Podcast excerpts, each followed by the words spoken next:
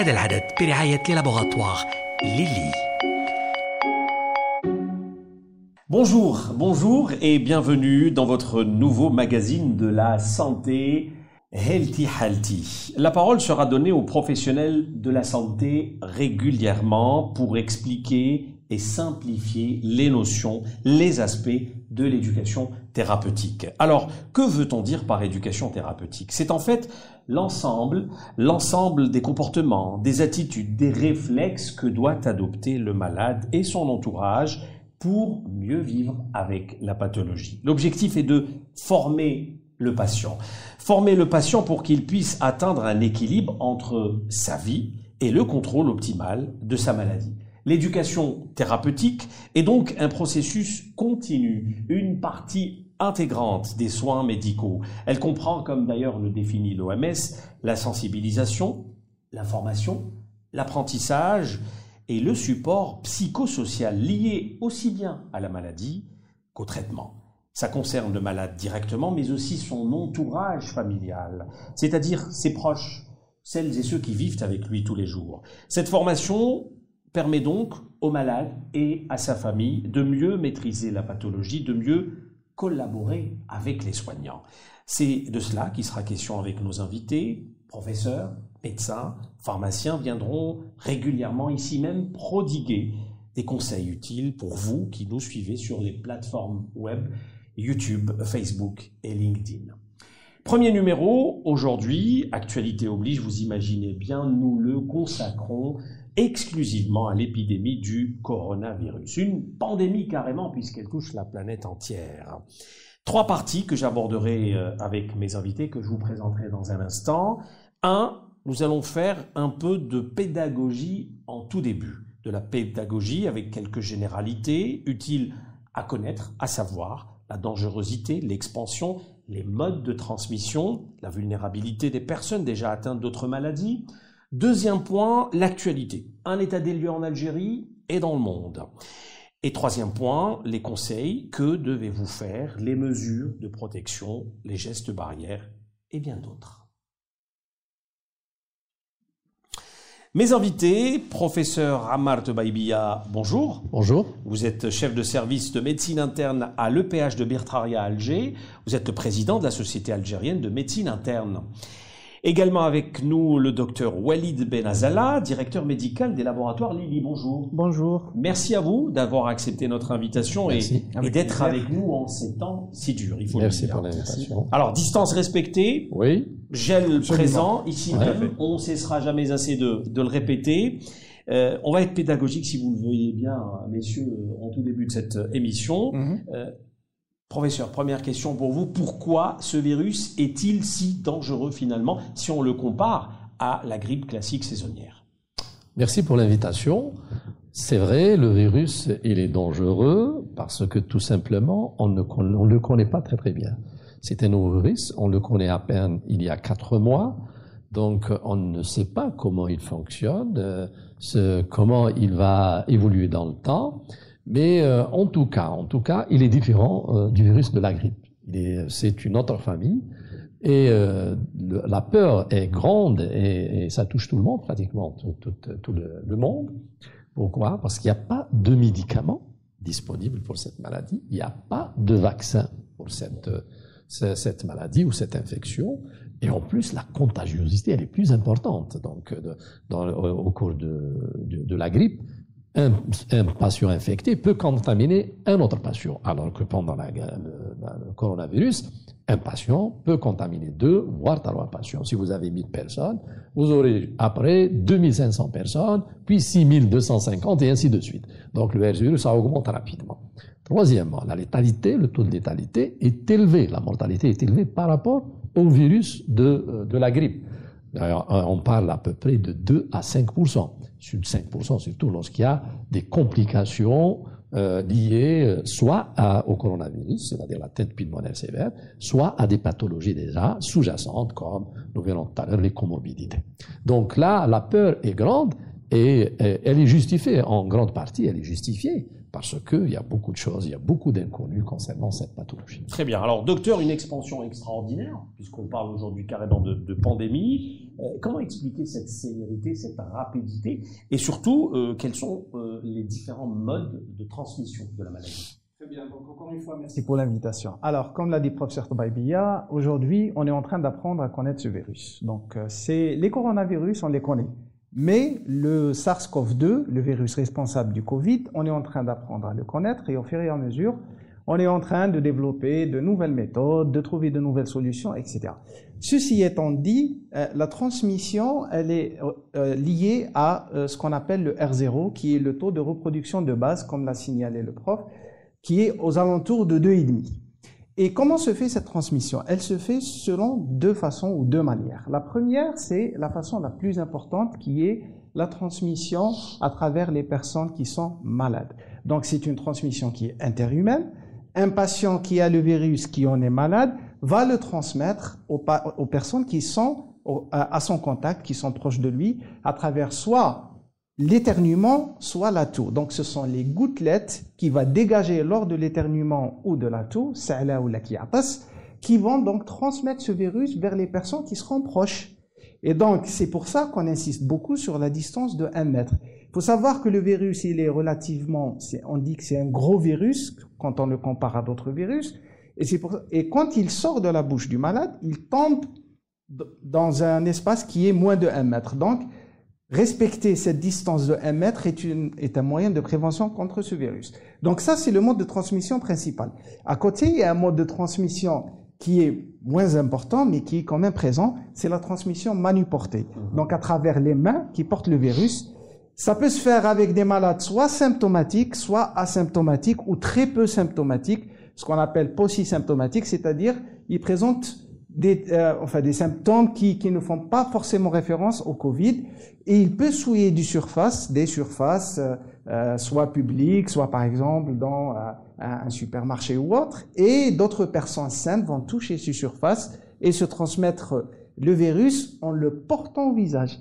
Il faut savoir que, contrairement à ce qu'on dit, le virus ne, ne, ne, ne voyage pas dans l'air et ne se transmet pas dans l'air tout seul, il ne pénètre pas la peau. Donc si on a une main qui est touchée, qui est infectée, qui a le virus, c'est en la portant vers le visage, le nez, la bouche ou les yeux qu'on va faire pénétrer ce virus. Mais encore une fois, ce mode de transmission manuporté, il est beaucoup moins important que la transmission interhumaine par gouttelette émise par des personnes malades. Très bien. Alors, professeur, il faut savoir que les personnes déjà atteintes d'autres maladies sont plus vulnérables. Euh, on peut savoir pourquoi? Euh, merci pour la question. Euh, je suis parfaitement d'accord avec mon ami Walid. Donc les deux éléments clés de la transmission du virus, c'est les postillons et euh, les gouttelettes qui sont transmises, éjectées ou propagées par un patient malade à un patient non malade. Et les mains, bien sûr, qui sont touchées. Donc si on, d'où l'intérêt justement du confinement et de rester chez soi et éviter bien sûr de d'attraper le virus.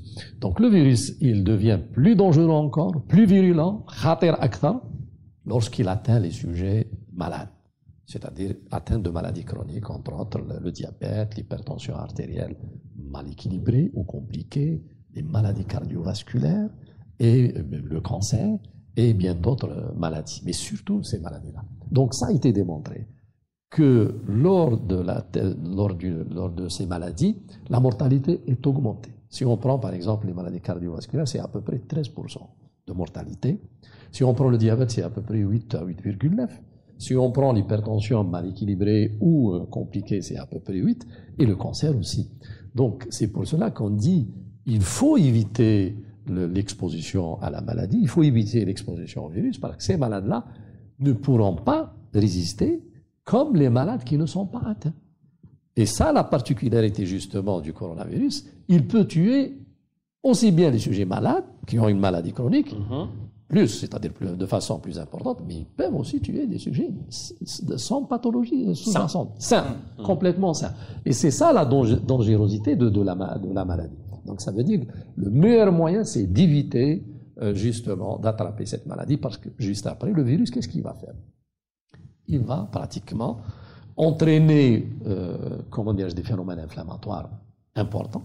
Et ces phénomènes inflammatoires vont demander bien sûr beaucoup d'énergie, beaucoup d'activité, accélération de la fréquence cardiaque, accélération de la respiration, ils sont tout à fait normaux. Lorsque le patient est déjà malade, il a un problème pulmonaire euh, sévère, donc il va décompenser rapidement sa maladie. Et s'il décompense rapidement sa maladie, donc il risque de mourir par sa maladie plus que le coronavirus. Donc le coronavirus a aggravé sa situation et il a euh, donc euh, compliqué, il a, et il a entraîné le décès. C'est comme si le virus trouve finalement terrain faible. Bien sûr, c'est pour cela qu'on dit les sujets âgés et les sujets qui sont déjà qui, qui sont malades, il faut qu'ils évitent de sortir de, de, chez eux, ça c'est le premier point, éviter de s'exposer, éviter de recevoir des gens à la maison, éviter bien sûr d'embrasser les petits-enfants, c'est important, c'est le meilleur moyen. Le meilleur moyen chez, ce malade, chez ces patients-là, c'est la prévention. Une fois le virus il est là, certainement il va décompenser la maladie, donc il faut être plus rigoureux concernant la surveillance. Il faut bien surveiller la maladie, il faut bien contrôler sa maladie, et surtout, surtout, ne pas arrêter le traitement. Continuer le traitement. Si vous voulez, après, on, on parlera aussi bien du diabète, de l'hypertension, comment on doit les contrôler. Alors, docteur, vous voulez peut-être rajouter euh, quelque chose sur le principe de comorbidité? Tout à fait. Absolument. Alors les comorbidités, de façon très simple, ce sont l'ensemble des maladies qui sont liées à une autre maladie. Ce sont les troubles qui sont liés à un trouble principal. En l'occurrence, c'est le patient qui a le Covid et qui a d'autres maladies avec, qui ont été citées par professeur Koubaïbia, à savoir le diabète, euh, les maladies cardiovasculaires, les maladies respiratoires chroniques, euh, le cancer, les sujets à risque aussi commencent à partir de 70 ans. Et euh, les données que nous avons publiées aussi bien en Chine qu'en Italie ont démontré que les, sujets qui n'avaient aucune comorbidité ils développaient à hauteur de 1% des formes graves, voire mortelles. Quand on a une seule comorbidité, aux alentours de 25%. Deux, c'est aussi 26%, mais trois et plus, on monte à 50%. Donc, plus on a de maladies associées, plus on est enclin à faire des formes beaucoup plus graves. Très bien. Très juste pour un chiffre, Oui, donc il y a une étude chinoise qui a démontré qu'il s'agit le plus souvent soit de maladies cardiovasculaires, soit de diabète. Le Diabète total, exact. c'est à peu près 48%. Donc 48%, il s'agit de ces deux affections. Ça veut Parce dire qu'elles qu'il sont très répandues. très répandues. Voilà, donc ça c'était des généralités afin de permettre à ceux qui nous suivent un peu de, de connaître cette, euh, ce, nouveau virus, cette nouvelle maladie. L'actualité euh, du Covid-19 euh, dans le monde et en Algérie, les chiffres restent tout de même effrayants, messieurs Ouais, les professeurs. ouais, ouais. Effectivement, comme j'ai dit tout à l'heure, la peur est mondiale. hein, donc c'est une crise sanitaire, crise euh, économique et même sociale, psychosociale. Donc les chiffres augmentent rapidement. Maintenant, on a vu hier que moi j'ai fait la différence entre. J'ai comparé les chiffres hier euh, à 21h et ce matin à 8h, pratiquement le chiffre a rapidement augmenté. Euh, on a augmenté, le chiffre il était, il était à peu près euh, à euh, presque euh, près d'un million. hein. Il y avait 900 euh, quelque chose. Ça a augmenté, justement, Ça a augmenté pratiquement en l'espace de 12 heures, presque de 30 000 patients touchés. Et surtout maintenant, c'est les États-Unis, puis c'est l'Italie, l'Espagne, la Chine, l'Allemagne, et puis euh, c'est l'Iran. Donc c'est euh, l'Allemagne et l'Iran. Donc c'est les pays les plus touchés. Et ça augmente le taux de mortalité. On voit qu'il y a une différence de taux de mortalité entre, par exemple, Bien sûr. selon les pays. Par exemple, l'Italie, c'est le taux de mortalité le, Le plus plus élevé. Ça a été expliqué parce que les, pap- la- les populations sont plus âgées. La vulnérables, voilà. etc. Donc, ils n'ont pas pris les, pro- les- les précautions à temps. L'Allemagne, il y a très peu de décès parce que le système de santé est très solide. Il faut signaler aussi qu'aucun système de santé ne pourra résister à cette, à cette euh, épidémie. Voilà, parce Aucun que. Et en plus, on va s'occuper du Covid-19 et on va oublier les autres maladies. Mhm. Donc, vous imaginez un malade qui a un cancer, on lui dit on ne peut pas vous opérer maintenant, vous donnez, vous donnez votre chimiothérapie parce que les lits sont pris. Ou bien on ne peut pas, euh, par exemple, hospitaliser un malade qui fait une insuffisance respiratoire aiguë, une décompensation, ou bien il fait un OAP, une insuffisance cardiaque, et on ne trouve pas un lit de réanimation. C'est un problème. C'est pas uniquement les, les, les complications liées au Covid, mais surtout ça va engendrer donc euh, une mauvaise prise en charge des autres pathologies, et ça c'est dramatique. Donc chez nous, ça augmente, ça augmente lentement. C'est pas très très inquiétant pour le moment, mais il faut rester vigilant. Il faut pas paniquer, sincèrement, il faut pas paniquer, mais il faut rester vigilant. Ça augmente, mais euh, en espérant de toute façon que cette augmentation continue à augmenter lentement en attendant d'atteindre le pic. Alors, docteur, pour ce qui est de la chloroquine, aujourd'hui, ce- cette euh, antipalédique, visiblement, ça donne des résultats Mhm. chez certains patients, dans certains cas de figure. En Algérie, c'est déjà appliqué. Qu'est-ce qu'on peut dire là-dessus?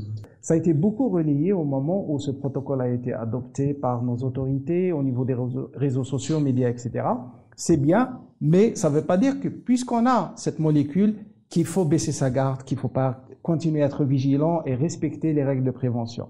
Donc c'est une solution qui est là, qu'on est en train d'évaluer. Je pense que le ministre avait dit qu'on aurait quelques résultats probants dans les prochains jours, mais la, la, la prévention reste de prime et c'est aujourd'hui la solution principale qu'il faut absolument respecter tout un chacun au niveau de son foyer et au niveau collectif. Très bien. Je pense, si vous permettez, euh, donc pour le moment, il n'y a aucun traitement. Il faut le dire. Le meilleur traitement, c'est la prévention. Tout à fait. C'est la distanciation, c'est le éviter bien sûr d'attraper la maladie. Bon, maintenant, euh, on, on sait qu'il n'y a pas de traitement pour les virus. En dehors de- du virus de l'hépatite C, Mhm. on arrive à l'éradiquer complètement.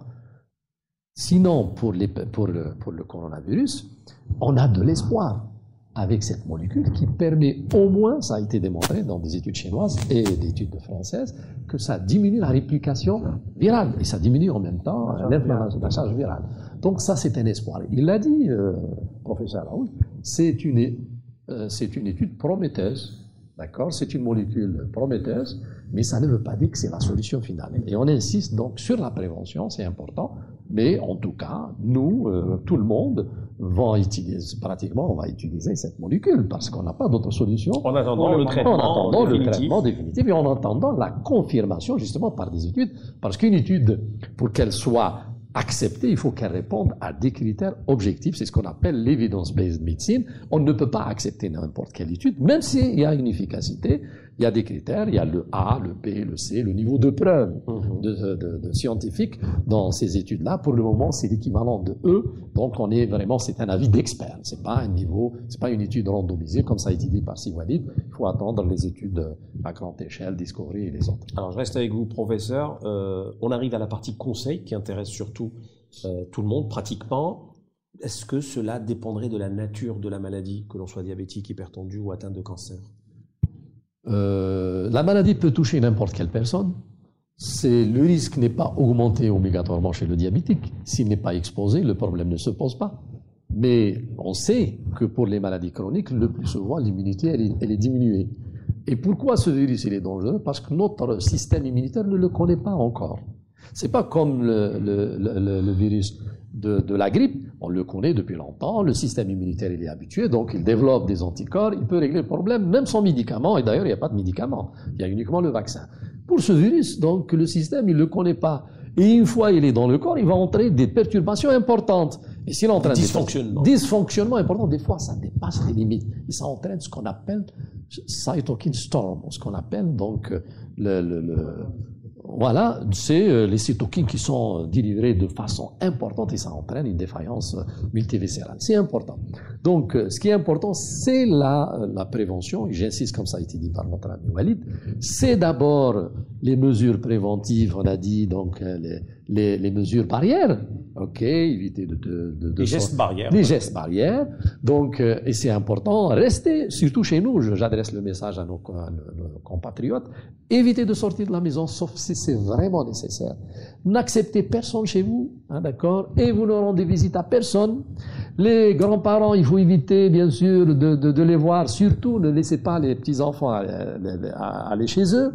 Et lorsque vous rentrez à la maison, laissez vos chaussures à l'extérieur, d'accord Et bien sûr, n'hésitez pas à vous laver les mains plusieurs fois, de l'eau, bien sûr, de l'eau chaude si c'est possible, avec du savon.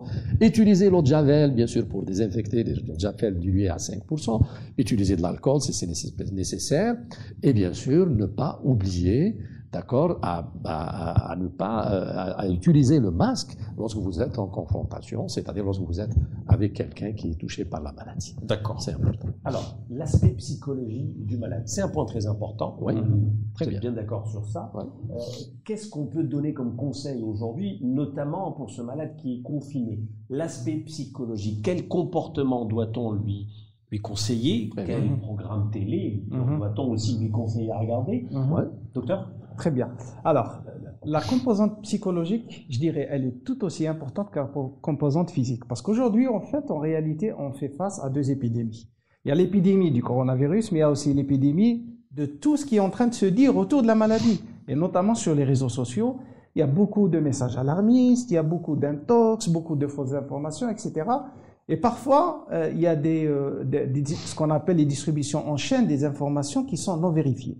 Donc, euh, ce qui est aujourd'hui connu, avéré, et, euh, et beaucoup de travaux ont été faits dans ce sens, c'est que la psychologie du malade, quand elle est positive, elle aide à lutter contre la maladie, quelle que soit la maladie. Et au contraire, la psychologie négative, euh, l'angoisse, le stress, etc., vont aider à détériorer encore plus le terrain qui est déjà fragile par la maladie. Donc aujourd'hui, les conseils qu'on peut donner aux gens, moi je dirais que le premier conseil, c'est d'abord aujourd'hui de limiter, de regarder trop d'informations qui finalement tuent l'information autour du Donc, coronavirus. les chaînes d'infos continues, il faut pas Parfois, il n'y a que ça du matin au soir. Et ça, ça retentit d'une façon, obligatoirement, d'une façon ou d'une autre, sur la psychologie de la personne et surtout par période de confinement. On est exposé là à tout ce qui nous tombe dessus, à tout ce qu'on nous dit et parfois les sources ne sont pas vérifiées. Deuxième conseil, c'est d'aller vers des sources qui sont fiables. Aujourd'hui, les sources fiables, c'est ce que dit l'OMS, c'est ce que dit le ministère de la Santé, c'est ce que disent les experts. Et ces vidéos qui se trimballent à droite et à gauche à coup de partage par milliers, X a dit ou Y a dit, et souvent c'est des alarmistes parce qu'il est plus facile de donner une mauvaise nouvelle que de donner une, une bonne nouvelle. Donc il faut arrêter de les diffuser parce que parfois on croit bien faire, mais en diffusant ces informations, on est en train de stresser des gens, on est en train de les impacter négativement psychiquement et on ne sait pas comment est-ce que ces gens-là vont réagir. Il y a aussi d'autres conseils, c'est se divertir, donc ne pas rester à guetter la moindre information. On dit même qu'aujourd'hui, on sait pas mal de choses sur le coronavirus, il faut arrêter d'aller chercher d'autres informations. Les informations nous viennent de, sources fiables et sûres. Et aussi, donc, euh, euh, faire de la lecture, euh, manger sainement à la maison, euh, faire bouger un peu et lutter, on ne le dira jamais assez, contre le stress. Professeur Oui, très bien. C'est connu, le stress diminue l'immunité. Même euh, d'ailleurs, on l'entend le moral. Ça veut dire qu'il le moral, Et c'est important si on veut gagner la bataille. C'est un mot bien approprié. Ah, il faut travailler le mental et, et si vous voulez, le, psychisme des, des, des, des, comment des troupes. Et là, je pense qu'il faut les le moral de la population. Exactement. Pas trop de panique. Il ne faut pas partager les vidéos, les idées c'est important. Et euh, parce que moi, je reçois régulièrement et je vous assure, je consulte. Bon, il y en a certaines qui sont comiques, oui, oui, mais pas au point d'alarme. Voilà, pas au point d'alarme. Rigoler, c'est oui. vrai. Rigoler, oui. Mais bon, je pense que le problème est clair maintenant. Si vous voulez éviter la maladie, il faut respecter les mesures d'hygiène. Il faut rester à la maison. Et qui sont simples d'ailleurs. C'est des mesures qui sont relativement simples à appliquer, etc. Eh il faut cependant de la discipline. Les voilà. Pour le système immunitaire, si je peux ajouter quelque chose, Rapidement. donc justement rapidement, c'est aussi prendre beaucoup de vitamine C si c'est possible, faire de l'activité physique, ça a été signalé, arrêter le Même dans tabac. son salon. Hein. même dans son salon, arrêter le tabac. Exact. Parce que l'activité physique, c'est pas obligatoirement de courir. On peut 5 mètres à, à- aller revenir pendant, pendant, par exemple, Monter 30 des escaliers, monter les escaliers, ce qui est des recommandé par le président de l'OMS. Vous pouvez monter les escaliers et descendre, donc c'est de l'activité physique. D'accord Très bien. Alors, les dernières minutes, généralement, nous les consacrons euh, aux questions, à vos questions, vous qui nous suivez sur les plateformes web. Alors, pour ce premier numéro, c'est un peu les questions qui reviennent le plus souvent. Je vais les répercuter tout de suite, les poser à mes invités. Donc, je vais vous demander de, de répondre rapidement. Donc, un Q1 un day rapide. Euh, le coronavirus peut-il se transmettre sous les climats chauds et humides? Docteur. Alors, l'OMS dit oui, peut se transmettre dans toutes les régions. Aujourd'hui, on voit qu'il y a beaucoup de pays d'Afrique, de Moyen-Orient qui ont quand même des températures qui sont assez élevées, qui sont touchées. Donc, même s'il y a eu des travaux qui ont démontré que dans- quand la température et l'humidité augmentent en même temps, il y a une petite tendance de baisse. Mais bon, mais aujourd'hui, la position, c'est que ça se transmet dans toutes les régions. Les vaccins actuels contre la grippe et la pneumonie protègent-ils, professeur? Non, je réponds, il n'y a aucun traitement pour le coronavirus. Mais c'est toujours intéressant de se faire vacciner pour la grippe et pour, la- la pneumonie si c'est nécessaire. bien avant l'installation de la maladie. C'est pour se protéger contre d'autres maladies. Boire fréquemment des boissons chaudes aiderait-il à lutter contre le coronavirus? Écoutez, non, ce n'est pas démontré, ce n'est pas prouvé. Euh, d'ailleurs, c'est une des informations les plus reliées au niveau des réseaux sociaux. Le virus et l'intropisme respiratoire, il ne reste pas uniquement au niveau de la gorge. Oui, quand on boit, on va le tuer. Donc, c'est pas vrai. Les femmes enceintes développent-elles des formes plus graves, professeur? Euh, les données qui sont disponibles actuellement sont très rassurantes. Honnêtement, ça nous vient de, Chine, donc il y a plusieurs femmes qui ont accouché, donc il n'y a pas eu euh, d'infection.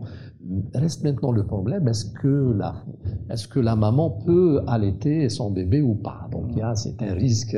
Il y a certains qui disent oui, elle peut porter un masque et le bébé et, et faire allaiter son, son, son bébé. Il y a d'autres qui disent non, il faut le confinement, donc il faut éviter euh, l'allaitement. Je reste avec vous. Une autre question. Prendre un bain chaud aide-t-il à tuer le virus dans le corps. Non, ça, ça aide à se débarrasser, bien sûr, de toute, euh, euh, toute comment dirais-je, euh, du virus peut-être, s'il existe sur le corps, mais ça n'empêche pas euh, de contracter la maladie ou de tuer, ou d'éviter la maladie ou de, ou de faire disparaître le virus s'il est au niveau du corps, c'est-à-dire s'il est à l'intérieur du corps, s'il est au niveau du, du poumon ou bien si au niveau de la gorge. C'est important. Mais c'est toujours intéressant de prendre un bain chaud. Bien sûr, c'est bien. Ça nous calme. Docteur, je terminerai avec vous. Quand espérer avoir un vaccin contre le Covid-19 C'est la question qui revient le Ouais. plus souvent. Écoutez, la durée moyenne de développement d'un vaccin, elle est de 12 à 18 mois. Et actuellement, il y a beaucoup de laboratoires qui sont en train de faire des essais cliniques, des travaux pour essayer de développer un vaccin. Nous espérons que ça sera le plus rapide possible, Inch'Allah.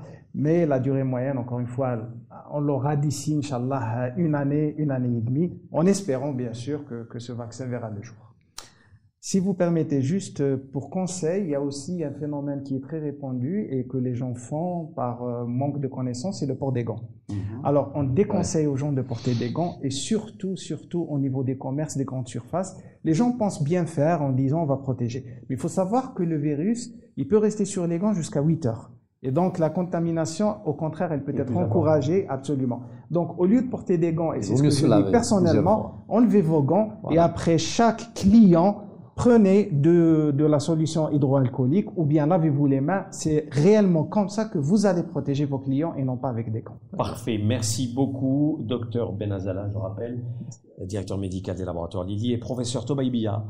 Euh, qui est donc euh, le chef de service médecine interne de l'hôpital Bertraria d'Alger et président de la société. Alors, juste avant de fin, oui.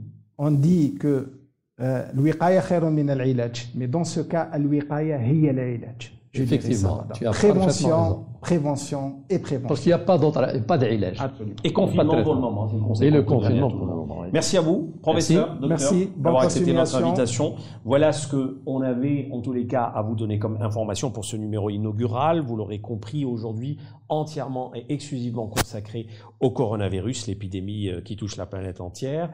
Healthy, Healthy vous donne rendez-vous très prochainement pour parler cette fois d'automédication, toujours face à cette même pandémie. N'hésitez pas en tous les cas à nous envoyer vos questions via les plateformes sur lesquelles vous nous recevez. Merci, salam.